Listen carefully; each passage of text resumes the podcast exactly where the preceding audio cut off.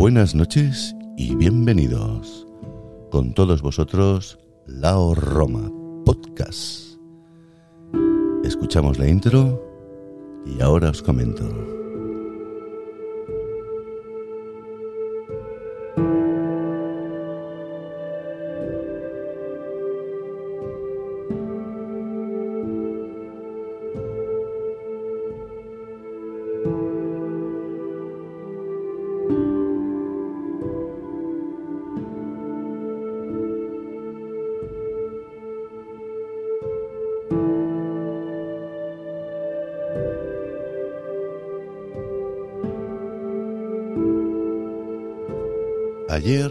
San Valentín, el día de los enamorados. Hay gente que celebra el amor este día y hay otros que lo celebran para San Jordi. Depende un poquito también de la región cultural y de cómo se lo planteen. Pero hablando del amor y hablando de estas cosas que son las que las personas podemos tener cierta, pues, no sé, bondad entre otras personas, y cuando hablamos amor, no precisamente tiene que ser entre parejas. Hombre, hombre, mujer, mujer, mujer, hombre. ¿ok? Cuando hablamos del amor, es ese altruismo que tenemos hacia las personas. ¿no? Yo, por debilidad, eh, también le doy amor a las personas, ¿no? por lo menos en mi trabajo. E intento también, cuando hago mis vídeos, hago mis podcasts, o hago mis cositas de audiovisuales, de ponerle mucho amor. Y cuando le pongo mucho amor es dedicación. Y como hasta ahora no estoy viendo ningún duro, pues realmente se le llama amor al arte. Eh, los tiempos antes de yo ser enfermero, conocí a una chica, o una chica que se llama Cristina. No la tengo ahora a mano, pero la vamos a llamar. Y se esperará aquí mientras que yo hago esta, esta pequeña presentación.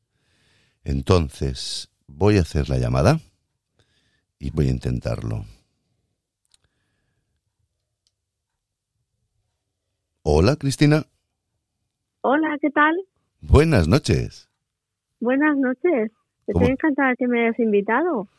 Bueno, a ver, yo lo voy a dejar claro. Yo invito a quien sea, pero desde luego que lo que estoy haciendo en estos podcasts o en estos vídeos es invitar a personas que yo considero en mi vida. O por lo menos han habido un espacio-tiempo en los que han compartido pues un espacio-tiempo, valga redundancia.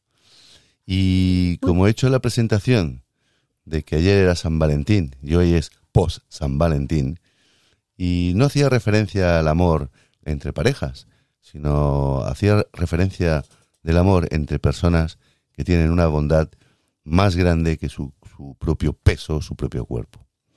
En este caso, en este caso, perdón, eh, he considerado que tú eras una persona, pues, adecuada. Venía muy bien al, al programa. Yo te dejo Muchas ahora gracias. tus... De nada, mujer. Yo te dejo ahora, si quieres, tu minutito y tú haces tu presentación personal, que quién eres, y yo escucho. Vale, pues me llamo Cristina, para la gente que no me conozca.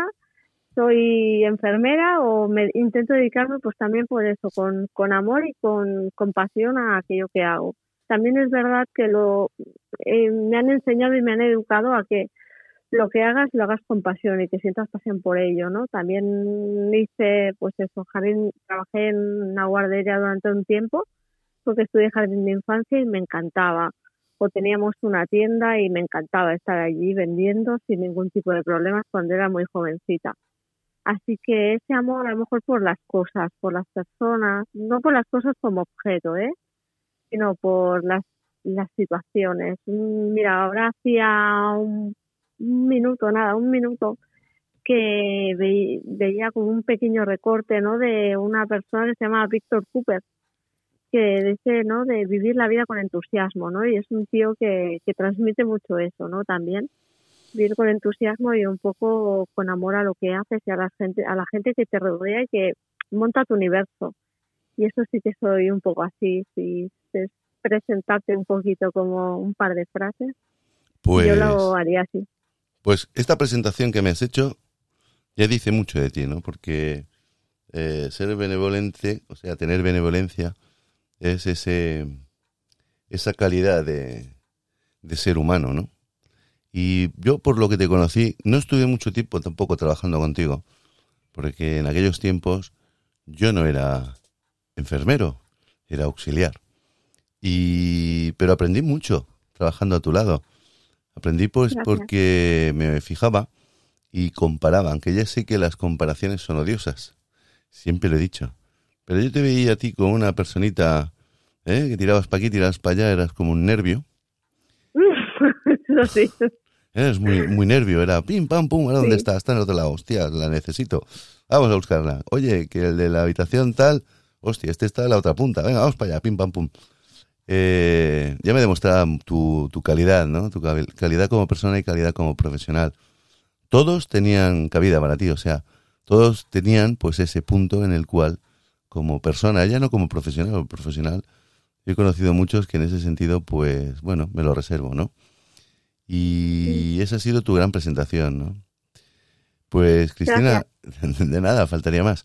Yo tenía ganas de haber hecho una entrevista contigo, pero con videocámara, o sea, bien grabado. Pero las circunstancias que tenemos ahora de confinamiento y todos estos rollos patateros que nos meten, pues prácticamente... Es complicado. Es complicado, es complicado, muy complicado. Prácticamente ahora lo que tengo es eh, dos opciones. O estamos en la ciudad, porque como tú no estás en la ciudad, que estás a las afueras, pues me cuesta mucho llegar hasta allí. O a ti también. Y pues no sé, eh, para tener ese riesgo y tenerse que ir antes uno, pues las dos opciones que tengo es hacerla vía telefónica o mm, hacerla por, Zoom, ¿no? Pero considero que Zoom, pues no sé, todavía no es mi gran parecer, ¿no? Y... Perdón, cosas del directo. Estaba cerrando aquí un ventanuco. Em, considero que por Zoom, no sé, todavía... Eso es más para debatir, creo yo, y tener dos, tres personas o hablar de un tema muy, muy, muy, muy claro, ¿no? Sí, está bien. Es para a, mí también mm, es, es diferente, ¿sabes? Sí que para hacer o sí que cuando utilizar Zoom para cuando haces también cursos, ¿no? Eso va bien. O para pequeños debates, eso también va bien. Sí que es verdad que no con mucha gente porque si no ahí la gente, las redes se colapsan. Pero hay cosas que yo creo que está bastante bien, ¿no? Y también te permiten, aunque sea de esta manera, permite transmitir o compartir ideas o conversaciones como es este caso. Eh, bueno, yo siempre pregunto por qué o qué o qué causa te, te movió a ti para hacer o ser enfermera. Porque claro, nunca sabemos la vida de nadie hasta que nos la cuentan. A mí me gustaría que me contaras por qué te hiciste enfermera. Porque tienes labia como para ser no lo sé. Lo primero que se me pasa en la cabeza, ¿no?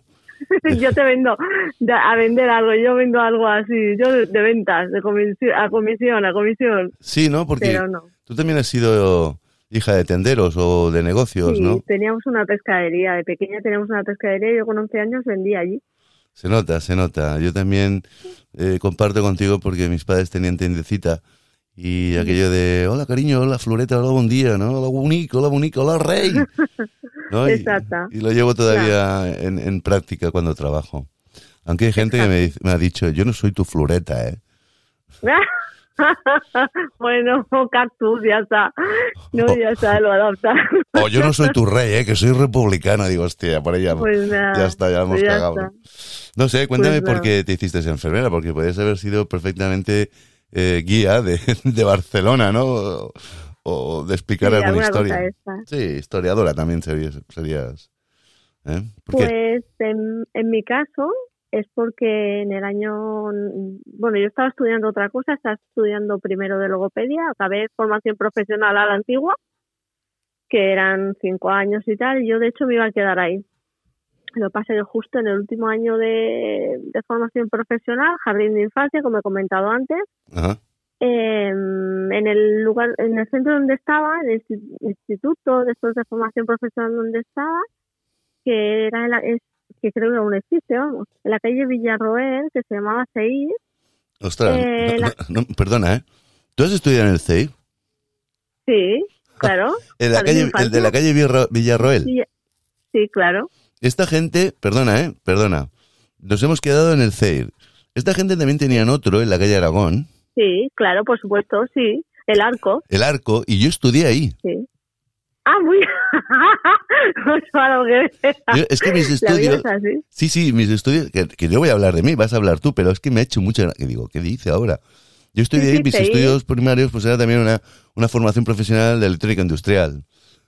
Pues vale, pues sí. Pues lo que es jardín de infancia y mecánica estaba en la calle Villarroel. y yo acabé el jardín de infancia allí. Y eso era muy bueno. Yo acabé digamos, lo mm, creo, repetí curso cuarto, parte de cuarto y quinto, acabé de jardín de infancia. Y allí fue donde me pegaron un poquito el empujón, la gente que había ahí trabajando, que te puede gustar más, menos, ¿no? Era un centro, pues muy, ¿cómo te diré yo? Muy familiar para mi manera de verlo, ¿eh? Muy pasanguero. El Kiko, los murcianos, la Antonia María, hostia, si era un matrimonio esta gente. ¿Entiendes? Pues, pues es eso, ¿no? Y me empujaron ah, ¿y por qué no sigues trabajando? Y piensas, yo no, o sea, estudiando, yo nunca me lo había planteado, jamás en la vida, jamás, jamás. ¿Trabajar con ellos, te refieres? no, estudiar, estudiar, perdón, seguir estudiando una carrera. Ajá. Yo no me lo planteaba, o sea, no era mi prioridad, yo acabar FP y hasta luego Mari Carmen, aquí me quedo. era así, ¿eh? Y, y bueno, me metieron el gusanillo y yo quería estudiar desde pequeña aquello que, ¿no? La vida entera, logopedia. ¿No? Y ostras, justo acababa, pues podía, se creó justo por esos años la diplomatura de logopedia y, y entré, hice entré, acabé y entré primero en logopedia. Coincide que ese año, eh, bueno, me diagnostican fortuitamente de una neoplasia de tiroides, un cáncer de tiroides. Vaya tela. Y ese año, sí, y ese año pues de logopedia pues es de un poco de, no sé, como de descubrimiento, ¿no? Dicho en castellano, por decirlo de alguna manera, a, otra perspectiva, porque evidentemente la vida en aquel instante, con 19 años, pues me, me cambiaba totalmente. 19 añitos tenías, 19 añitos sí, Sí, sí, sí, sí, sí, sí, En la flor de la vida, ¿no? Total. Bueno, donde se supone que empiezas a vivir, ¿no? Digo yo, no sé. Pasa que últimamente que estoy leyendo ah, un libro que es muy antiguo, bastante antiguo, ¿eh? pero es, es un, siempre se mantiene, eh, es atemporal, nunca mejor dicho. Eh, Ed Hartol dice que vivas el momento presente, ¿no? Siempre tienes la edad perfecta y es el momento perfecto para cualquier cosa en la vida, ¿no? Y bueno, era el momento en que me tenía que ocurrir esto. Em, me diagnostican eh, me operan, eh, me extirpan las tiroides y hago el tratamiento y yo justo antes de mm, incluso de operarme, yo eh, tuve la oportunidad de entrar en un quirófano, ¿vale? Y ver una, una laringectomía, ¿vale? Una cirugía de cuello. Entiendo. Y me acuerdo que los residentes que estaban haciéndola y tal, me decían, cuando acabó la cirugía y tal, me dicen, oye, ¿y por qué no te planteas ser enfermera? Me dijeron así, ¿no? Y pues, con el profesor que tenía ya, ¿os puedo decir algo? Se lo dije así, ¿eh? Está inspirados. está inspirados. Y me fui toda digna, ¿no? Riéndome, pero yo toda digna. Pues oye, a la semana siguiente les volví y les dije, oye, ¿sabéis una cosa? Que ya me apuntaba a la escuela de enfermería. Toma. Y, y entré en, en enfermería, o sea, dije, primero, lo acabé, acabé el curso y tal. Eh, me operaron, o sea, yo acababa en junio, me operaron en agosto, finales de agosto. Yo hacía, eh, el día que hice la primera clase de enfermería, solo hacía 15 días que estaba operada. Hostia. Y ya entré en clase, me hicieron al cabo del de esto el, el radio y, y eso fue básicamente decidir ser enfermera por intentar no sé si ayudar, no sé si ser útil, no sé si tender una mano a gente que también pasaba por una situación pues como la mía, ¿entiendes? Mira, es que da la casualidad, yo tengo hecho un reportaje, una entrevista con, lo tengo en vídeo, lo tengo en YouTube, lo subí en vídeo, me parece que era el tercer programa que hacía o el tercer vídeo que subía, que es Sager. Sager es una chiquita. Sager, eh, sí, la he visto. ¿La viste? Sí, sí. Ella también está operada de un cáncer de tiroides. Sí, Sí, sí, sí, sí. sí. Y entonces ahora, pues, no sé, tengo dos personitas también con un amplio, un amplio pecho corazón, que digo yo, ¿no? Pues Mm, como tú has dicho que te pasaste dije, quizás en enfermería para ayudar a los demás, ¿no sería que te ayudabas a ti también a la vez? Sí, es mutuo, es mutuo y lo, lo hago a día de hoy, trabajando en el trabajo, por ejemplo, ¿no? Ahora estoy en una planta en la que hay paciente oncológico, por ejemplo, que era también un poco la motivación primaria de, de mi de esto. También he pasado por, pues, como he podido tener la oportunidad de trabajar en el Vallebrón, en la planta de, on- de oncohematología pediátrica, en la que aprendí Duro. brutal, brutal. Aprendí tanto, tanto. Me enseñaron tanto esos niños, tanto, y tanto esos padres, tanto, tanto amor ahí metido, ¿sabes? Y tanto amor del equipo, yo hablo del equipo con el que yo compartí ese momento, ¿vale? Ese periodo de, como digo yo, de, no de trabajo, pero sí de aprendizaje. Pero es que yo siento que sigo aprendiendo hoy, porque no quiero dejar de ser aprendiz en mi trabajo, No, no, porque no, me no. apasiona, porque me gusta, Lo- porque doy, me encanta. doy fe, ¿eh? doy fe de ello, porque te he visto trabajar y... A ver, yo no voy a hablar de mí, pero me gusta inter- eh, intervenir y participar en los podcasts, porque si no sería una entrevista fría. De, ala, yo- te dejo delante del toro, ¿no? Y tú capoteas. Sí. Yo tengo Sí. dos referentes en mi vida de cuando empecé en el mundo de la enfermería y precisamente fue tú, antes de empezar como enfermero, que era como auxiliar, y luego otro chico que cuando ya estaba en la carrera fue el- mi tutor en cuarto, eh, un tal Edu. Yo no había visto persona tan, tan educada, ¿no? Con tanta magia hacia el paciente. Exacto. Y yo la hice en, aquella- en- en aquellas prácticas que te estoy contando. Estaba en la REA, estaba eh, pues en el bloque quirúrgico, ¿no? Sí, y ahí venía gente muy jodida, coño. Salían de, de, de- cirugía de la REA, la URPA y, y, pues bueno, quirófanos. ¿no? Eh, Por ahí me movía. Y encima hasta eran prácticas de noche, ¿no? Que eran como un poquito, pues yo qué sé, fuera de tu ámbito, ¿no? O sea, sí, había trabajado de noche muchos años, pero como enfermero en proyecto, Pues no. estar haciendo, pues no lo tenía yo tan fácil, ¿no? Y entre tú y el Edu, ¿no? Cristina y Edu en este sentido, son mis dos referentes. Es que prácticamente no he conocido, de nada, mujer, prácticamente no he conocido dos personas tan buenas en este, en este mundillo. Y, ostras, me acuerdo que había un señor que cuando estábamos, no me acuerdo qué planta era, ni en qué unidad era, que era un señor que estaba como muy tieso. De acuerdo. No me acuerdo de su nombre, Alexis o Alexander. Alejandro, puede Alej- ser. Alejandro, Alejandro. ¿no? Alejandro, sí. Que Que, poníamos lo del Rocky Balboa. sí, pobrecito mío, no sé, ese hombre al final se murió, creo. Sí, Y, sí, sí, pobrecito. y me acuerdo que lo hacían dar. Sí, sí, sí, sí, además brutal. O sea, nadie lo había conseguido y tú lo conseguiste con paciencia y continuo y ala, a salir de la habitación y a andar. Y eso era maravilloso, conseguirlo. A veces conseguir estas cosas El hombre Son lloraba, el hombre lloraba y y decía, tanto. Hace años que yo no despego el culo de la cama. Evi- Claro. Evidentemente su musculatura se había ido, era un hombre, se había quedado ya con todas las vértebras soldadas, ¿no? Como igual que el pie equino se queda para abajo, pues él no podía ni doblarse, lo tenía que levantar como una tabla. Me acuerdo, me acuerdo perfectamente que era muy complicado y que la verdad es que Es que nunca se me olvidarán tus Mm. palabras, porque te quedaste como una cara en plan de, ¿qué me estás contando, Lau? Lo has puesto de Mm. pie, si parece un lápiz, haciendo equilibrio. Claro, Eh, bueno, a ver. Qué buenos tiempos aquellos, en aquella unidad. Me acuerdo que luego, Claro. cuando no estaba contigo, las pasaba putas y canutas, porque, macho, bueno, paz y amor, como digo yo siempre. Pero bueno, es lo que es lo que tiene. Pero sí que tú sabes cuando haces un trabajo y, o sea, cuando vas a trabajar o cuando vas a hacer aquello que realmente a ti te hace sentir, ¿no? Y, y hace en el fondo que a mí, por ejemplo, ahora las mañanas se me pasan súper volando. Sí que es verdad que el trabajo de mañana es muy trepidante. es ¿no? brutal. Y exacto. Para los que no Eh, sepan, para los que no sepan, eh, el trabajo de la mañana es el arranque.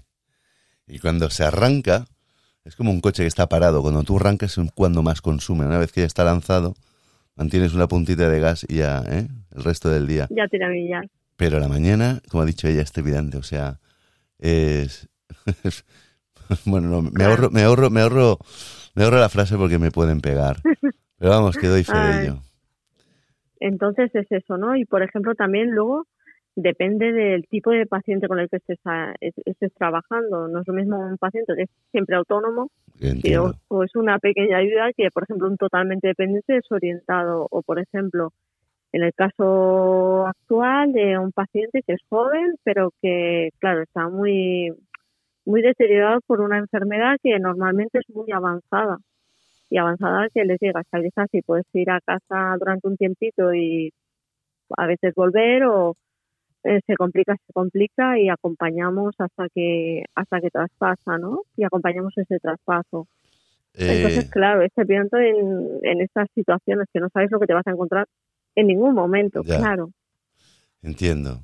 Cristina, eh, tú cuando empezaste a hacer enfermería, ahora me vengo un poquito más atrás, ¿no? Tú eras consciente de lo que había contigo. Eh, todo ese estrés tampoco era muy bueno. A la hora de, a la hora dices de a nivel de salud mío propio, Por claro. ejemplo, Sí, sí, totalmente, tú eras claro. consciente de dónde te metías.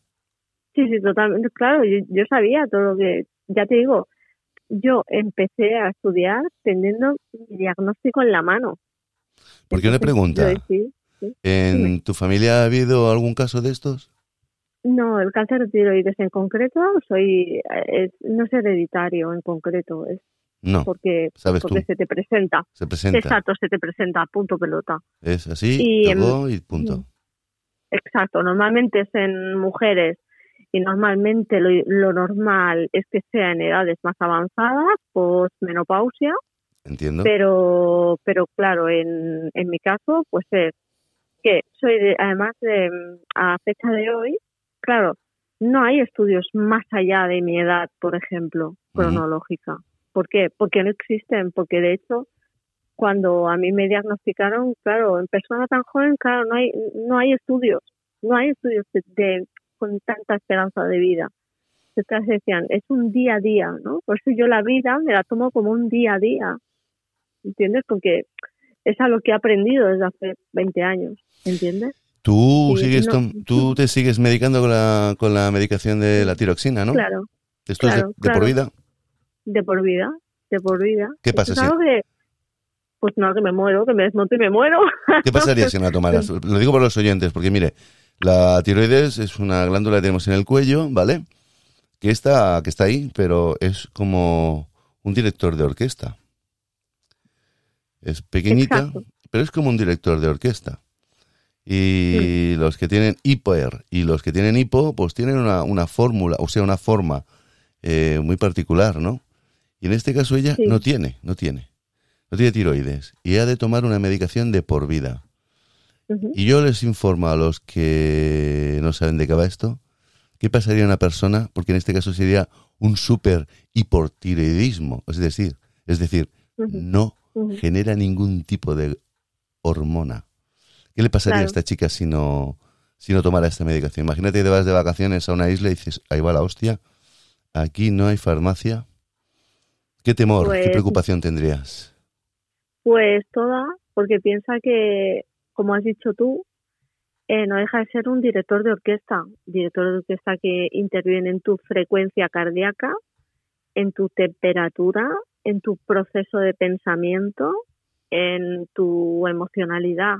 ¿eh? No es que mm, cuando, por ejemplo, te tienen, ahora lo hacen de otra manera. Los tiempos, lo bueno que tienen los tiempos, que mejoran y que, que con el paso de los años hay estudios y mejora, es que, por ejemplo, hay, yo cuando me operaron a mí, cuando me han ido haciendo los rastreos para saber si tenía restos o no tenía restos, y etcétera, eh, yo me tenía que estar un mes entero o un mes y medio sin medicación, ¿vale? Claro, a ti ya llegaba un punto que te costaba eh, pensar qué, te, qué ropa te ibas a poner, por ejemplo. Pero eh, un mes sin medicación para saber los niveles bases, ¿no? O Sí, sea, para basales. no, no, no, para saber, para hacer con un contraste yodado, Ajá, vale. como bien. el mismo que te hace de tratamiento, hacerte un rastreo Sí, eh, para saber si tú tienes restos, si, vamos, si estás haciendo metástasis, por decirlo de alguna manera. o sea, te hacías Vale. medicina nuclear pura y dura. Sí, claro. ¿Sigues Sí, haciéndote sí, controles de estos? A nivel analítico normal. No, normal, que cada seis meses o algo. Sí, cada seis, ocho meses. No, no me los quieren espaciar, espaciar más. Eso, Entonces, claro, eso también pues, de por vida, ¿no? Sí, sí, claro. Sí, sí, seguro. sí. O sea, esto es así. Entonces, claro, tú la medicación no te la puedes dejar porque te desmonta, desaturas, a lo mejor te pones taquicardia o bradicárdico, porque a veces, muchas veces nos ha ocurrido en el hospital, oye, mira, una persona desorientada, desaturando, que es que se ha puesto, no sé qué le pasa, no sabemos qué le pasa, me acuerdo con un caso, ¿eh? Ujú. Y revisé, ¿no? Esta, esta señora, o esta es- era una mujer, recuerdo, hace muchos años, esta señora lleva la, el Eutirox. Esta señora se lo tiene que tomar en ayunas para que sea efectivo. Exacto. Y, y cogí, se lo comenté a los médicos. pues bueno, le reintroducimos porque por lo que fuera en la pauta había desaparecido la pauta del Eutirox, no sabemos cuánto tiempo ya, y se lo reintrodujo y ya empezó a situarse. Y en un par de semanas la teníamos un poco más estable. Qué Pero claro, típico, es una medicación que es importante. qué típico ese comportamiento, ¿no? Que ves extraño, pero que muchos no se lo plantean, porque tú ya eres una veterana y pudiste leer en esa, en, en esa sintomatología que estaba presentando esa mujer de ostras, Mm. está como, ¿no? Está para allá, ¿no? Claro, claro, está Y- para allá y dices, ostras, ¿qué puede ser, no? Y Exacto. empie- empiezas a descartar. Y cuando tú miras las bases, te lees la historia, ves qué medicación lleva, ves qué problemas... Es de la, creo que es de las glándulas que sí, ahora se está dando mucho bombo, pero en el fondo es la gran olvidada y es realmente manda hasta más que el corazón. El corazón late, Mm. pero siempre latirá al ritmo que la tiroides le diga y, la, y que la glándula pituitaria también le digan, ¿sabes? Entonces esto nos falta un poquito, pues eso, ¿no? In- Insertarlo un poquito en nuestra, en nuestro trabajo, ¿eh? Claro, el paciente ya hay que aprenderlo, pero nosotros cuando tenemos a alguien delante, en caso de que sea una persona con problemas hormonales, pues tendremos también que, que valorarlo qué cierto es con las personas mayores, eh, con las mujeres sobre todo, ¿no? Yo también tenía que tener ese, esa, ese cuidado y esa responsabilidad de estar encima, en que si tenían pues ciertos síntomas o daban pues no sé, unos signos, ¿eh? pues en- Claro. enseguida hablar con el médico, pero es que, hostias, muchas veces, claro, ¿qué es lo que sucede? Es cuando dejas la medicación por la mañana, porque eso lo dábamos muy temprano, ¿no? Era medicación de las seis, estaban Sí. durmiendo y no las tomaban, y luego venía, pues yo qué sé, el turno de mañana, porque era a lo mejor de noche, ¿no? Y venía el turno de mañana y no se lo ha tomado, pues lo tiro. Claro, porque iba la medicación, el vasito ya abierta del blister, ya estaba ahí fuera. ¿No sabes lo que es? Pues Claro. se tira. Medicación no tomada, medicación tirada, ¿no? Dices, Claro. hostias, eso te pasa un par o tres de días Mm, y aquella persona empieza a hacer, pues, cosas rarísimas. exacto.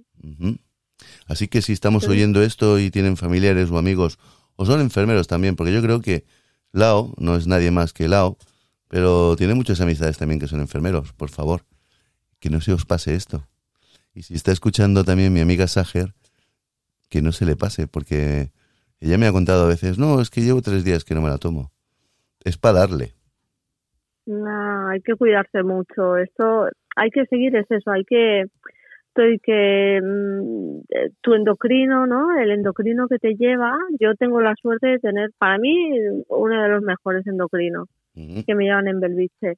Eh, y la verdad es que mm, bueno, también es verdad que yo he tenido eh, a- he tenido la suerte de que ha sido todo bastante estable y siempre vamos haciendo reajustes y los reajustes son siempre a nivel analítico y a veces, bueno, pues ahora te sobra una pastilla y tenemos que ir calculando que cuántas cuánto me tengo que tomar.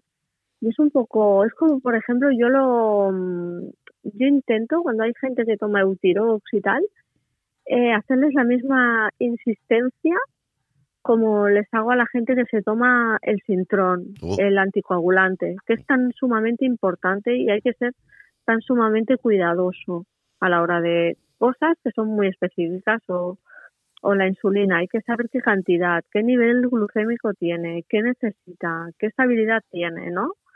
Son cosas que no hay ciertos casos, ciertos fármacos que hemos de estar muy encima. Un paracetamol si no me lo tomo, no bueno, si no tengo, de hecho, si no me, si no tengo dolor no lo necesito. Pero estas medicaciones así sí que las he tomar para mantener que mi cuerpo tenga una estabilidad en sangre. Eso es importante. Entonces, este curro propio, ¿no? De irle, no me gustaría decir, diré con cariño y con amor, ser Pepito Brillo un poquito, con, ¿eh? con cariño. Sí, sí, sí. De las personas para que con amor también intenten insertarse el hecho de decir, no, esto puede hacer, ¿no? Y... A mí me da miedo estas personas porque una vez que están ingresadas o institucionalizadas, pues bueno, siempre hay un enfermero bueno o una enfermera buena, ¿no? Todos son buenos hmm. hasta que se demuestre lo contrario y puede pensar un poco así como tú estás haciendo, estás, estás explicándonos. Pero a mí me da pavor o, miedo para este tipo de medicaciones que son muy concretas, muy específicas, cuando estas personas están en sus hogares. Que no se les olvide. Porque la adherencia, la adherencia, si eres joven y tal, pues bueno, mira, ya te habitúas. Ya sabemos que las personas mayores pueden sufrir más de esto, pero también fallan la memoria. Y si miras bien en sus cajones, tienen de todo. Tropecientas, claro. ¿Y ahora cuál me tomo? Yo qué sé, a lo mejor se están tomando hasta un paracetamol como caducado. Claro, ese es el problema. Y ese es el problema que hay en muchos hogares. Y claro, a nivel asistencia social, por ejemplo, ¿no? Gente que vive sola, que es mayor y que apenas se puede mover y apenas ve. ¿Cómo, cómo me aseguro yo de que yo le he dado un régimen terapéutico el cual está siguiendo a rajatabla? ¿Sabes? Porque vive sola. Entonces es un poco problema. Luego viene cuando hacen ingresos y reingresos, porque, pues porque se han inestabilizado, etcétera, etcétera. Exacto. Y bueno, esta es la vida del sufridor, ¿no? Está el sufrido y el sufridor. Tenemos mm. nosotros, digo nosotros, nuestro sector, nuestro gremio, llámale como quieras, tenemos que cuidarnos también mucho. Sí, tanto. Porque somos esponjas, somos esponjas, no como web esponja, ¿no? No me refiero a, levantar el, el. Somos esponjas porque mm. nos llevamos mucho mucho dolor en, en, lo que es pues ser consciente, ¿no? No dolor, exacto, ¿no? Y tenemos que sabernos cuidar y limpiar nuestra mente, nuestra energía, ¿no?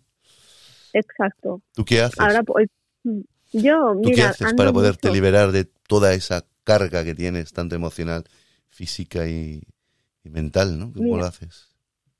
Eh, lo que ahora hacemos, hago, porque es que, como por ejemplo, la suerte que tengo, estoy uno aquí en el Prat, que está toda la zona del Delta, y sobre todo, por ejemplo, mañana libro, pues como mañana libro probablemente me vaya a andar, que son pues nada, unos, eh, te tira casi tres horas andando entre ida y vuelta a la playa. ¿Y lo haces solita? Pues, sí, sí, Quien, quiera que, ¿eh? quien, quiera que se apunte, o sea, yo tengo problema. Hombre, a mí me gustaría ir, a mí me gustaría ir, y, y sigues eh, comentándolo, a mí me gustaría ir por el tema paraje para echar fotos, porque tiene que ser un sitio guapo para echar fotos. Precioso, precioso, precioso. A mí me falta una buena cámara de fotos, ¿ves? Porque es una es una pasión que me una cosa que me apasiona, que me gusta. Pues, oye. Y la verdad es que ha sido muy chulos. Te propongo un trato. Si vamos un día o voy para allá, yo me llevo dos cámaras ¿Vale? Vale. Yo cojo una, tú coges la otra, te enseño los cuatro turquitos. Vale. Y disparas. Y son tus fotos. Si con el tiempo te mola el rollo este, pues bueno, no sé. Te asesoraría para que si tú, porque claro, tú, cobras bien, no me jodas, tú tienes billuyus. Sí, hombre, hombre, soy, soy el tío Gilito en mujer. Eh, claro, claro. Pero bueno. no, hombre, si quieres hacer un día una adquisición de la cámara, yo te acompaño a una buena tienda y que te asesoren bien ellos, ¿no? Yo te llevaría como, es mi amiga, hágale usted un buen precio, ¿no? Vale, vale, vale, hecho, hecho, hecho. Tienes un hobby muy bonito porque la foto habla mucho, es, es, es poesía visual. Exacto. O sea, a mí me gusta porque es eso, porque en una imagen se encuentran muchas historias, ¿no? Y, o, o momentos, ¿no? Que el momento en sí, pues, te puede hacer a ti pensar, ¿no? Sin, sin palabra ninguna, que es lo que, lo que es a veces bonito, ¿no? Y, y es una cosa que me encanta, pero muchísimo, ¿eh? también pues es eso, ¿no? Disfruto pues eso de poder aquí, claro, es que ahora en este momento con todo el rollo patatero que tenemos, claro, es el único sitio que puedo acceder que sea un entorno natural, porque me gusta pues eso, ¿no? Coger y antes pues tengo un grupo, ah, estoy con un grupo que hacemos salidas a la montaña y siempre que podía ir librada pues cogía y me, me iba así a, alguna de las salidas que tuvieran montada. Mira. Y para mí es importante. Estoy mirando una cosa. Mañana dices que te va, si te que libras y te irías para, eso es el Delta, ¿no? Del Prat, ¿me llamas? De, ¿Lo nombres sí, así? Sí, sí, sí, el Delta del Llobregat. Estoy mirando. A ver, vas a tener un día nuladete. La cuestión es que hace un rato estaba lloviendo y estaba recogiendo la ropa. Está lloviendo. si te gusta salir con lluvia, pues tendrás un día guapo. Si te gusta pues salir con día con sol, pues lo va a tener menos guapo. Y si quieres salir sí o sí porque necesitas salir, llévate impermeable por si las moscas. Lo llevaré, lo llevaré puesto, aunque a mí me da igual la lluvia. Eso es lo que menos me, me importa. La verdad es que no me no, es un elemento que, que me moleste. No, no me molestan los días de lluvia. Simplemente dices, llueve y ya está, ¿sabes? no, me, no me fastidia para nada. No, no me molesta, no me molesta. Y es eso, probablemente es verdad que con sol puedes ver más cosas, ¿sabes? Pájaros o algo, puedes verlo con sol. Sabes que el fin de semana, este fin de semana, no el anterior, que fui y había una de estos flamencos preciosa, preciosa, preciosa, preciosa. Sí, porque por ahí pasan y paran aves migratorias. Sí, correcto. Hay, hay varias especies, hay un montón, ¿eh? Para lo que no sepan, flamencos son una, una especie de aves como cigüeñas, que no piensen que estaban ahí usted con un tablao flamenco, dale que te pego, te No, es verdad, perdón. Y es chulo, es muy, es, la verdad es que es muy bonito y tiene varias zonas, sí que es verdad que, claro, yo llego a la de aquí, a la del Prat, sí que es verdad que hay otra zona muy bonita, que es la, lo que llaman la playa de las Filipinas, pero eso ya es Vila de Can que esto cuando ya se pueda también lo iré a ver, que también. es una cosa que, una, una tarea pendiente, por decirlo de alguna manera, pero que son, esas válvulas de escape que a mí hacen pues resetearme la neurona, porque es eso, sí que eh, por el trabajo tan intenso que tenemos, pues ostras, te lo llevas un poquito, ¿sabes? Pero... Si eres eso, ¿eh? si eres muy de sentimiento, si eres muy de sentimiento, pues sí, te llevas, y más e, este último año que están es un poco tensión elevada al cubo y en el fondo pues sin, sin darnos tregua ni tampoco darnos eh, ni tan siquiera un, que podamos vislumbrar mm, cuando tendremos un poquito más de paz a nivel profesional ¿eh? como digo yo cobrando lo mismo mm. eh, y dando el triple no también soy un poco reivindicativa en cuanto a en cuanto a nuestros derechos un poquito y la verdad es que ahora... Estás en tu derecho de mm, decirlo. ¿Entiendes? Sí, no, no, soy, eh, en eso sí que lo soy. Y es eso, te encuentras que dices, o sea, tú estamos dándolo todo, no tenemos válvula, o sea, no tenemos ningún tipo de, de mejora porque seguimos trabajando a casco porro con una tensión brutal y, y sin saber nada, sino, sino que con la única cosa que te queda es que mañana tienes otro día más, ¿no? Y, pues es eso. Porque cuando tú llegas... borrón y cuenta nueva. Porque cuando tú sales del trabajo y llegas a tu casa, si no puedes salir al Delta o yo qué sé, mm. ¿con qué te distraes en casa? ¿Qué hobby tienes? No, no, sí que es algo. De hecho, ando un poco. A lo mejor no me voy hasta el Delta, porque ya te digo, desde casa hasta la playa son unas tres horas, ida y vuelta, son 14, 16 kilómetros. ¿Pero todos los días haces eso? No, todos los días no. Algún día estarás en casa y eh, Tendrás que tener otro hobby, ¿no? O algo relajante. ¿Te gusta la música, la lectura, el cine o yo qué sé? Sí, sí. No, lo, que más me gusta es, pintar. Última hace... ¿En pues en, sí, en noviembre eh, secuestré unas acuarelas, no sé, acuarelas. Cosa que me gustaba mucho cuando era niña. Y si estoy muy así, o por ejemplo un día que no salgo, ¿qué tal? Pues bueno, pues me cojo y me pongo así con las acuarelillas, hago dibujos. Hostia, y, no, me relajo. ¿Y no estás utilizando tu... ¿Tú tienes la red social Instagram? No. no, tengo Instagram, no. No tengo, soy muy, soy muy vieja, soy longeva, yo no sirvo para eso. No, no, no, no, te equivoques. Porque yo lo abrí el Instagram hace dos meses. Y resulta de que ahí tienes es como un Facebook, ¿vale? Porque Sí, incluso es la misma, son los mismos, Facebook, Instagram y WhatsApp, es todo del Mark Zuckerberg este, el que parece un vampiro. Eh, de lo blanco que es el, el cabrón. Sí, sí, sí, sí, total. Eh, a ver, no hago publicidad, ¿eh? Yo es que del Facebook mm, lo tengo, pero solo rebotan las cosas que hago en Instagram, prácticamente ni entro. Y lo dejo porque tengo ahí unos seguidores que me pueden ayudar en un momento dado a continuar pues dándole un poquito de volumen al canal. Pero el Instagram, Claro. si realmente te gusta la foto o las imágenes o las pinturas, hay mucha gente que cuelga su galería de arte en ese medio, Sí, sí. porque es como muy comunicativo visual, ¿no? También encuentras de Sí. todo, encuentras también Hmm. te lo encuentras de todo. Pero si te gusta Está tanto bien. la fotografía, tú metes un hashtag de estos, eh, yo qué sé, fotos de barcos, barcos, no sé qué, o castillos, o eh, yo qué sé, me lo invento, ¿no? Te salen ahí una cantidad de artistas, y buenos, ¿eh? Hay alguno como yo, patateta, Sí, sí. pero oye, No, hay gente que hace cosas guapas. Te podría Mm, ayudar a, a visualizar y también comunicas bien. No, yo, a mí también es verdad que no, o sea, me da igual. A mí me gusta, por ejemplo, pues es eso, sí. mm, Hay una en Barcelona, secre- la Barcelona secreta, Sí, hacen cosas así, mm, por ejemplo, obras de teatro amateur, ¿sabes? A mí me gusta poderme escapar, porque lo descubrí también hace un par de años así, eh, que yo no conocía y una persona de las que van aquí en el grupo de montaña, o sea, pues mira, hacen esas cosas por Barcelona y tal, los centros cívicos.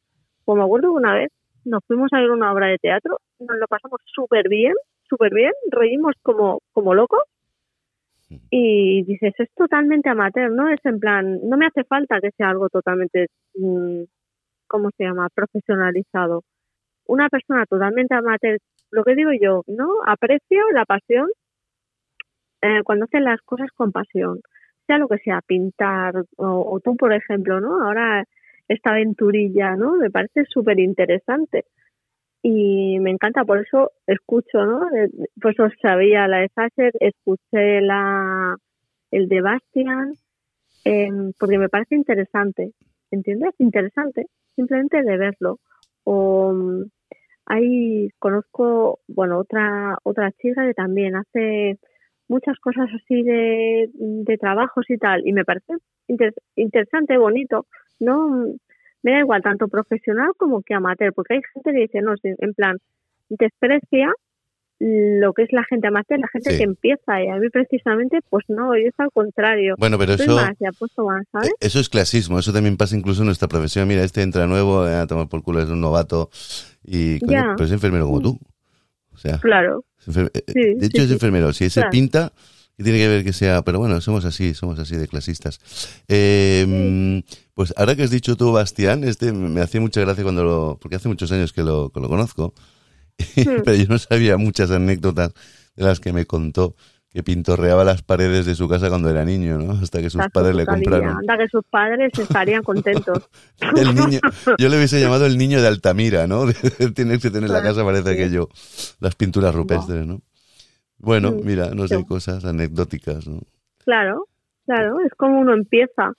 y en el Pues fondo, ¿sabes? métele caña, ¿no? Al tema de acuarelas y tal, porque esa sensibilidad que tú tienes, eh, transmitirla... Bueno, me gusta.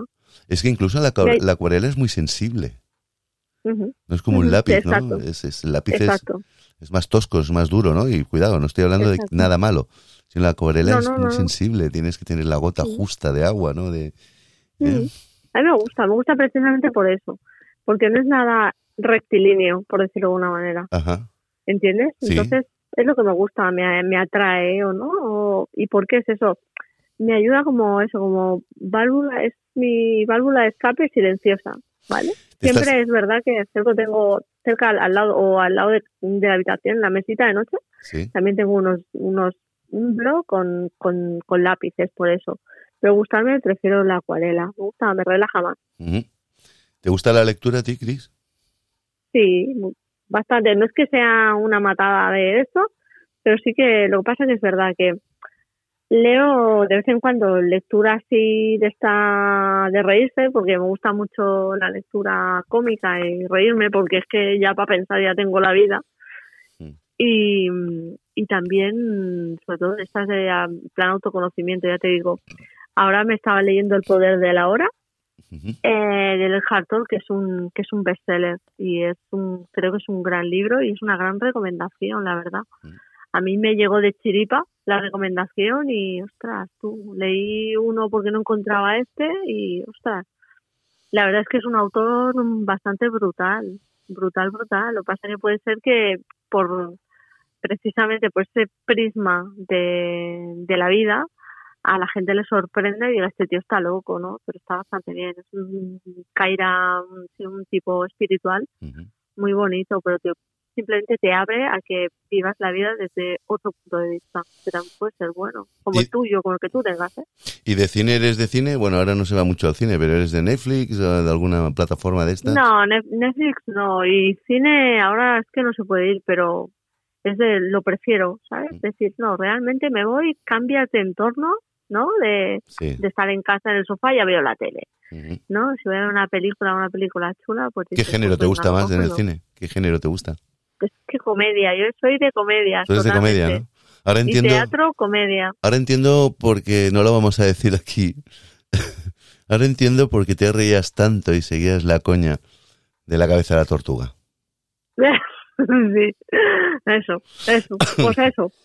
Ay, no, no cuentes, hijo. No, no lo voy a contar, pero para los que se hayan quedado así como un poco a cuadros, a ver, un día estábamos trabajando Ay. Cristina y yo, ella era la enfermera, venía por atrás, yo estaba estaba como semi agachado ahí poniendo un paciente, creo que era el Alejandro, no lo sé, o sería otro. Sí, sí, sí, era Y- él, era él. Y yo llevo un tatuaje, pues mitad de espalda, todo lo que es la espalda de hombro a cintura para abajo, en la mitad, pues te- llevo un tatuaje, ¿no? Y se ve que aquel día, Yo pues que soy observadora, Sí, se ve que aquel día, pues el, el traje, o sea, el pijama estaba como muy desgastadito, ¿no? Era finito, finito. Y se transparentaba la, la pintura. Y, me dijo, hostia, ¿qué llevas ahí? Dijo, es la coraza de una tortuga, pero si quieres te enseño la cabeza. y se quedó la movida esta. Y nos hemos estado riendo un montón de tiempo de la cabeza tortuga. pues claro, pues claro, es que Eh, pues Nos reímos sí, mucho estoy- aquella mañana, nos reímos muchísimo. Bueno, mañana no, tarde, era de tarde. tarde, de Sí. tarde. Pero ¿qué es eso? Que a mí me gusta mucho la... Busco cosas que me hagan reír. O mira, el... ¿Cómo, cómo se llama? El, el último libro así de risa que hace poco que lo he terminado es eh, Corrales Sakamura y los muertos sonrientes. Es buenísimo ese libro, es súper recomendable. ¿Sí? Muy recomendable, sí. A ver, lo- Bueno, Como- esto queda grabado y no me lo he escrito, el título ya lo volveré a escuchar y "Bueno, vamos a buscarlo. Ya te lo, ya te, ya te enviaré una, si te hace falta, yo, te envío una foto de la portada. Eh, o- ah, Sí, pensaba, que me, pensaba que no, yo te envío un libro. Digo, vale, pues de te lo envío, Hombre, no, te no, lo no. envío, te lo envío si lo tengo. Que no, cariño, claro, eso sí. es tu libro. Los libros no se, no se regalan. Buah, Porque luego pues no vuelven. es- pues yo te digo una cosa, es de los, he, he descubierto, porque se lo regalé a un, a un, a los hijos de una amiga, y que encontré que hay una segunda parte. Ya estoy buscando, cuando vuelvan a abrir las librerías, quiero, quiero comprarme un libro, esa segunda parte. Porque es tremendamente divertido, pero tremendamente divertido. Si te quieres reír de la primera a la última hoja, Mm. ese libro, tío. Yo creo que nos hace falta eso, ¿eh? A, a todos en general. Reírnos, tío. Que, que el que Yo- el reírte. Yo lo decía el otro día eh, cuando hablaba con... Es que ahora salió el tema de Bastián. ¿eh? Es que el Bastián te gustaría mucho conocerlo. Es un gran tipo. Sí. Este hombre era también muy gracioso. Era, ¿no? Es gracioso. Y echábamos unos mano a mano de chiste. Lo que pasa es que es lo que hablamos el otro día. El sentido del humor prácticamente es el que rige, es el que rige en, en uno mismo, porque eh, no hay nada ahora mismo, a no ser que vayas a buscar, pues yo qué sé, eh, en un canal de estos de YouTube, o te pongan por ahí cosas que ya estaban grabadas de antes, como un Pepe Rubianes. No Claro. hay artistas ahora, es que incluso nada. los monologuistas no sé dónde están, de que vivieran ahora. Claro, claro. Siento, lo- o sea, pienso, opino lo mismo. Yo, mira, yo me acuerdo cuando era pequeña, muy pequeña, ¿eh? Eh, que cuando íbamos a casa de mis abuelos, eh, a Cancanal, cogíamos y era llegar y lo que hacíamos mi, mi hermano y yo era sentarnos con mi abuela y nos contábamos chistes, todos los chistes que habíamos eh, escuchado durante la semana. Y era tremendamente divertido. nos ¿Tú te acuerdas? ¿Tú te acuerdas? rato. Supongo que esa fecha que dices que serás muy pequeña, eso sería por aquellas épocas donde había un programa que dice no te rías que es peor o algo así, ¿no? Uy, pero, eh, uy, ese ya me pillo de grande. ¿Ya te pillo de grande? Sí. claro. Yo te madre mía, yo qué sé, te hablo del año, yo- madre mía, Hostia, pues... antes, de antes del 80, 82. es Sí, sí, sí, es que eso hace un montón de años. Pues mira, muchos de los muchos de los de que salían ahí haciendo, que era eh, Sí, Pedro Reyes, se Joaquín murió, Reyes, sí. el, el, el Pedro Reyes, ¿no? El, El, Pedro Reyes, el sí. Marianico el Corto, el otro señor más, que se- oye, que están muertos. Claro que sí, que sí, que se han perdido todo lo que es el humor de verdad, por decirlo como tal. ¿vale? Sí que es verdad que, y también te digo que se menosprecia, cuando creo que es un gran valor. Sí, ¿Me explico? sí, sí, ya claro. estamos cansados de. Si tú vas, si te subes al metro y ves a la gente que dices, joder, tío, pero que han, yo qué sé, ¿qué les ha pasado? Que van ahí con este niño conocido todo el día, ¿no? Y piensas, ostras, ¿no? Ya te digo, mira, el, el Víctor Cooper, ¿no? Que, que te digo que he visto un corte de un- una charla de estas que hacen, que también hablaba de eso. Dice, es que tú coges, vas, te sientas en un sitio, en un metro, hola, buenas, buenas tardes o buenos días, ¿no? Sí. Dice, y es que te agarra el bolso, pero doble, y, y se cambia de, de asiento. En serio, sí, sí, sí. Es- Que sí, que por sí. ser amable ser una sonrisa, ¿no? La gente va y dices, ostras, A es hemos veces romper la... A mí me ha pasado, que no, no, no estoy hablando de la de humor, ¿eh? pero que me hace gracia. Eh, no sé, el ejemplo más cercano, veo a alguna señora mayor, y soy el primero en hacerlo, ¿eh? Claro, veo una señora mayor que está pasando unas dificultades tremendas para Mm. coger su carrito de la calle compra. Eh, señora, yo le ayudo. Oh, se está abriendo la puerta de su domicilio abajo. O sea, la puerta de la calle, no la puerta de... Y yo, ¿a qué piso va usted? Digo, no, no, es que le estoy ayudando a usted. Claro, Y se me queda mirando así como diciendo, este quiere algo. No quiero nada. No quiero absolutamente nada, ¿no? Exacto, y ayudar. sí, sí, simplemente ayudar, no sé, me sale de mí.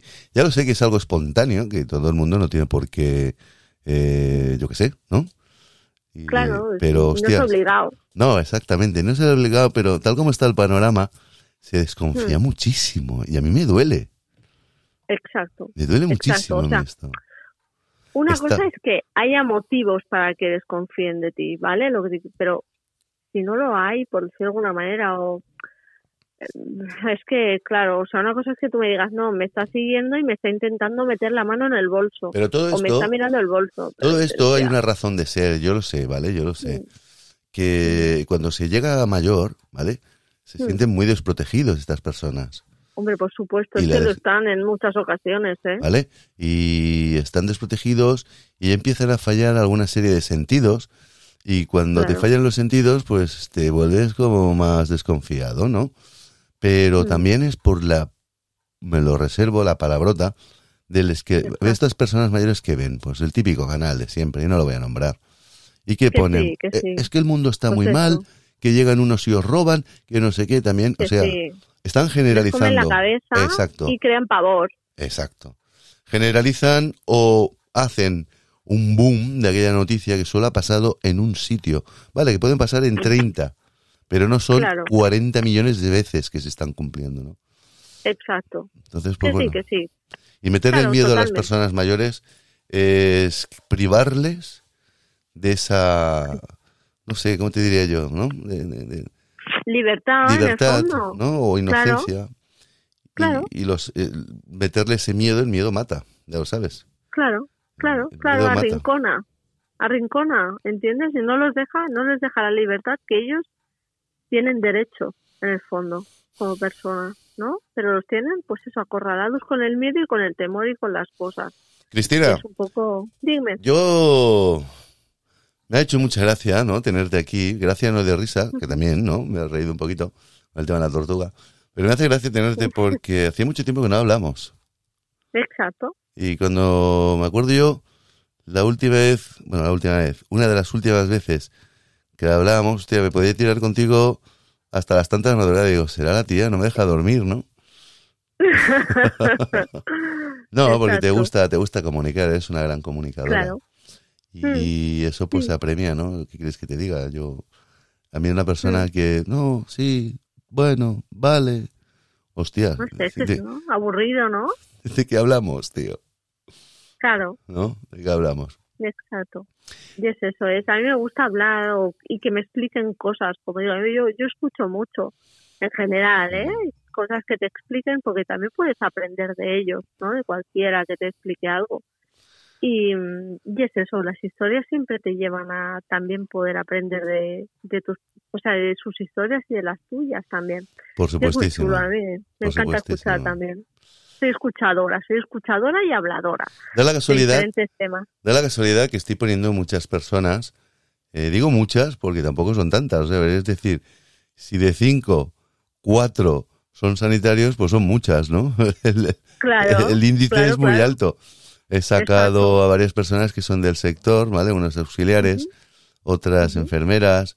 Tú eres la segunda enfermera que, Sí, que sale. este, escuché. ¿Eh? Sí, Irene es- estaba, la saqué la, la semana pasada, la otra fue, no me acuerdo. Y Sí. Irene está de noche también, y bueno, en fin, ¿no? Sí, sí.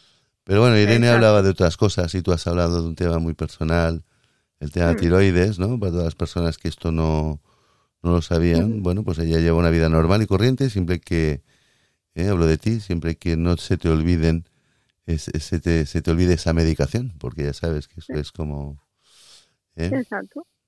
Sí, sí, listo. Eso es como tu moneda de oro, ¿no? Tienes, Exactamente. tienes más que o en el bolsillo. Pues... Siempre más.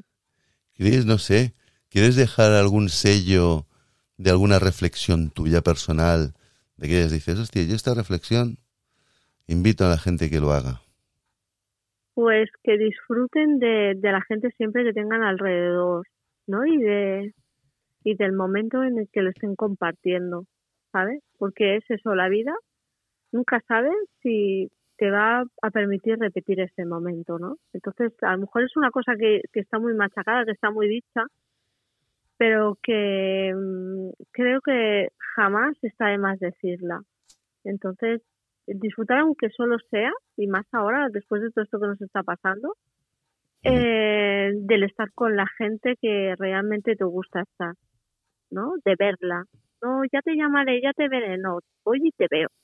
Voy y estoy contigo. ¿Por qué? Porque me apetece y porque en mi vida suma, ¿entiendes? Entiendo. Es la manera, en el fondo, ¿no? De, dime intensa. dime intensa, pero, pero no, es así. no te digo ¿sabes? intensa, te digo que ni de, ni de ideologías humanísticas, sino te digo que, a ver, eso que estás diciendo, yo lo comparto e invito, por favor, a que se haga. Pero, pero, nos han cascado muchísimo con el, Claro. ¿eh? con el rollo este de distanciamiento, Sí, sí, ten cuidado, sí, no salgas, y aquí, para allá. Y nos han Mm. desmoronado, nos han desmontado como bloque o como eh, formación social, ¿no? Mm, Sí, sí, sí, total, total. Pero es eso, hay, hay, hay mínimos que, aun por mucho que es, mm, hay mínimos que tampoco los, los debemos de dejar de lado, ¿entiendes lo que te quiero decir? Mm. Pero es que Hay- incluso hasta digo a, a nivel familiar, quiero ver a mi primo, no, no, por eso tío, lo no, digo, no vengas, porque no, hostias. pero por eso lo digo, ¿entiendes? Porque es eso, no, tú no sabes cuándo realmente vas a volverlo a ver, Exacto, porque exacto. tú sabes qué día, tú sabes que el hoy lo tienes, Pero, pero mañana, nadie, nadie te firma el mañana, ¿entiendes?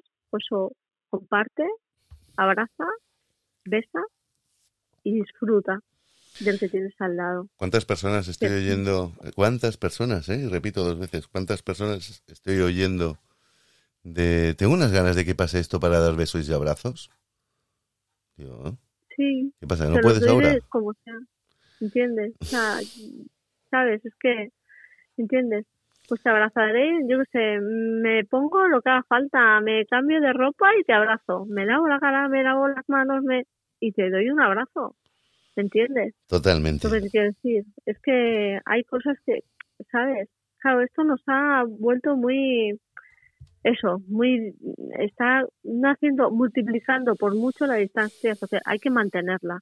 Hay que tener cuidado. No me puedo estar abrazando y dando besos y chuperreteando las farolas. Ya. Pero, bueno, lo que no puede ser es que no vea a mi padre o a mi madre, por ejemplo. Ya, ¿Entiendes? ya, ya, ya, eh, con cuidado, con, con mesura y vigilándome. Y si, claro, si tengo algún síntoma, pues oye, me No. quedo, me voy, me aseguro y ya está, me quedo en mi casita.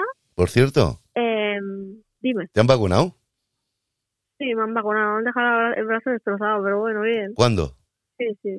Eh, ya hace la semana pasada, ¿Cuándo te, pone- pasada, ¿Cuándo te pones la segunda? ¿O ya es la segunda? pues 20, no, es de esperar.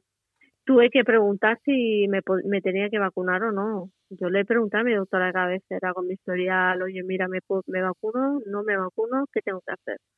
Claro, yo tengo, para este tipo de cosas que son tan complejas de base, en una paciente como yo, pienso que también tengo que preguntarlo. Sí. principio, en principio me, me avalaron la seguridad. Sí que es verdad que simplemente sería una reacción local. Es que yo ya he pasado el coronavirus. Y ¿Lo ya has pasé, pasado tú? pues, ¿Lo has, dicho que lo has pasado? Sí, sí, lo pasé, lo pasé con la primera oleada. ¿Y Entonces, qué, qué experiencia has tenido de esto? ¿Qué, qué puedes explicar de ello? Bueno, bueno, pues en mi caso, que soy hipotensa más bien, pues me puse hipertensa y taquicárdica perdida. Pero bueno, lo pasé en casa, no ingresé, a- me ahogaba un pelín a la que andaba, pero eso me ha costado recuperar un poco la capacidad pulmonar. Y no podía andar tan rápido como anda al principio. Y tenía que ir más lenta y me tenía que tomar las cosas con un poco más de lentitud pero bueno, con paciencia. Yo, por ejemplo, había pasado el año anterior una neumonía en la cual sí que lo pasé muy mal. Y no se me, no, no o sea, no me la supieron diagnosticar y ahí sí que lo pasé muy mal. Claro, Bien, bien, bien, bien. sí que lo he pasado mal, pero bueno, lo, lo he podido controlar un poco. Cefalea y ya está, ¿sabes? ¿Te dolía la cabeza? ¿Entiendes? Sí, muchísimo, pero por la hipertensión también.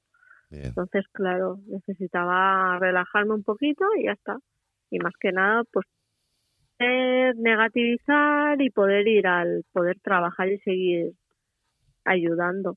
Que es eso que tardé mm, debido a la exposición que tuve, Sí. bastante intensa. Eh, claro, yo estuve un mes que porque va bastante vinculado a tu exposición. Y en mi caso estuve un mes aislada en casa, sola. Solita. Que, claro, nada, y sí que no dejé entrar a nadie, ¿por qué? Pues porque sí que había un problema, una cosa es que yo no Sí. lo tenga, ¿me entiendes? Pero sí que ahí no quería ni que me trajeran compra, ¿eh? Digo, mira, vaso con lo que tenga en la casa y punto, que no venga ni el tato. Y ya sí que al final eh, sí me trajeron, a, me trajeron la compra, me la dejaron en la calle Sí. y la, la cogí, el, salí al descanso y a recogerla, pero es eso, con, con prudencia. Con prudencia, claro que sí, Bien. pero con, con también con, con el hecho de decir no que esto no me que esto no enfríe mi alma porque no lo quiero ¿no? Grande. o sea soy una persona Grande. Chris. Grande, grande. vuelve muchas gracias Pues escúchame una cosita. Ahora no cuelgues, quédate aquí. Ahora quiero hablar contigo. Me despediré. Si quieres despedirte con tu minutito de gloria o dos, los que quieras, pues te despides. pues nada muchísimas gracias por escucharme y espero haber podido dar si es que es posible algún alguna idea de inspiradora a cualquiera que lo escuche y un besito a ti muchas gracias Lau Gracias a ti, Cristina, por tu tiempo, por tu delicadeza y ese amor ¿eh? y esa institución como persona que eres. Yo ahora, pues, eh, te dejo aquí, no cuelgues, yo bajo el micro, no me oirás. Y bueno, chicos, chicas, señores y señoras y personas del más allá, que hoy no lo había dicho todavía, pero bueno, últimamente me voy despidiendo. Ha sido una noche, una noche tranquila, porque Cristina es lo que da, da seguridad y tranquilidad. Lo mismo que mis podcasts, pues bueno, si, os si son de vuestro interés, os pueden educar hasta cierto punto que yo pues puedo ofrecer, ¿no? El tiempo nos da a todos pues esa maestría. Eh, el hábito hizo el monje, ¿no? Se dice así. Pues yo poco a poquito, poquito a poco, perdón, poquito a poco, pues bueno, voy a intentar pues ir introduciendo cada vez pues temas. Lo que pasa es que ahora pues tiro de lo que tengo más a mano y son pues mis personas más allegadas, ¿no? O amigos, o compañeros, o compañeras, o amigas, llámale como queramos. Pero son grandes personas que todos podemos aprender. Y incluso espero que ellos mismos, cuando se escuchen, también aprendan cosas. Hoy, la O Roma Podcast finaliza con este tema. Muchísimas gracias a todos y a todas por vuestro tiempo y dedicación. Un saludo, un abrazo y hasta la próxima. Chao.